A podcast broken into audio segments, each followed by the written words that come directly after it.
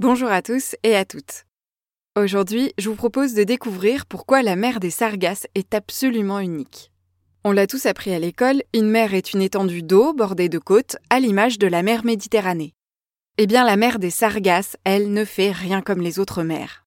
N'imaginez pas poser votre serviette sur l'une de ces plages pour faire trempette dans son eau. Cette mer hors du commun n'a tout simplement pas de côte. La mer des Sargasses est la seule mer à être délimitée par des courants marins. Elle se trouve en plein dans l'océan Atlantique, plus exactement dans sa partie nord-ouest. En gros, elle se situe entre les Bermudes et l'Amérique du Nord. La mer des Sargasses est de forme plutôt ovale et délimitée par quatre courants. Le Gulf Stream, la dérive nord-atlantique, le courant des Canaries et le courant nord-équatorial. Cette configuration crée une sorte d'immense tourbillon d'eau qui piège en son sein une grande quantité d'algues appelées sargasses. Eh oui, la mer des Sargasses doit son nom à ces algues flottantes qui peuvent couvrir sa surface sur plusieurs centaines de mètres carrés ou former des lignes longues de plusieurs kilomètres. Alors il existe de très nombreuses espèces d'algues de la famille des sargasses, mais elles sont toutes solidement accrochées sur les fonds marins côtiers. Il n'y a que les deux espèces que l'on trouve dans cette drôle de mer qui flottent librement à la surface de l'eau. Ces radeaux de sargasses sont un écosystème très riche, ils servent d'abri et de garde-manger à de très nombreuses espèces marines.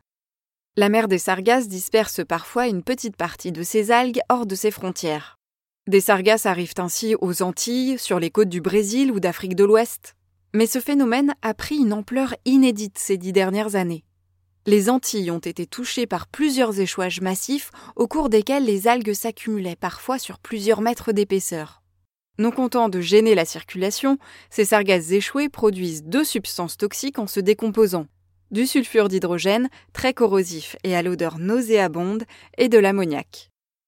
Les raisons de ces échouages massifs restent encore inconnues, et des scientifiques étudient de près le phénomène.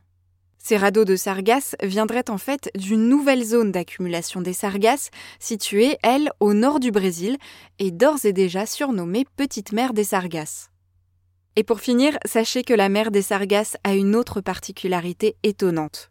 Elle serait le lieu de reproduction principal des anguilles qui parcourraient des milliers de kilomètres pour la rejoindre chaque année. Mais là encore, ce phénomène reste assez mystérieux. Autant dire que la mer des Sargasses n'a pas fini de faire parler d'elle.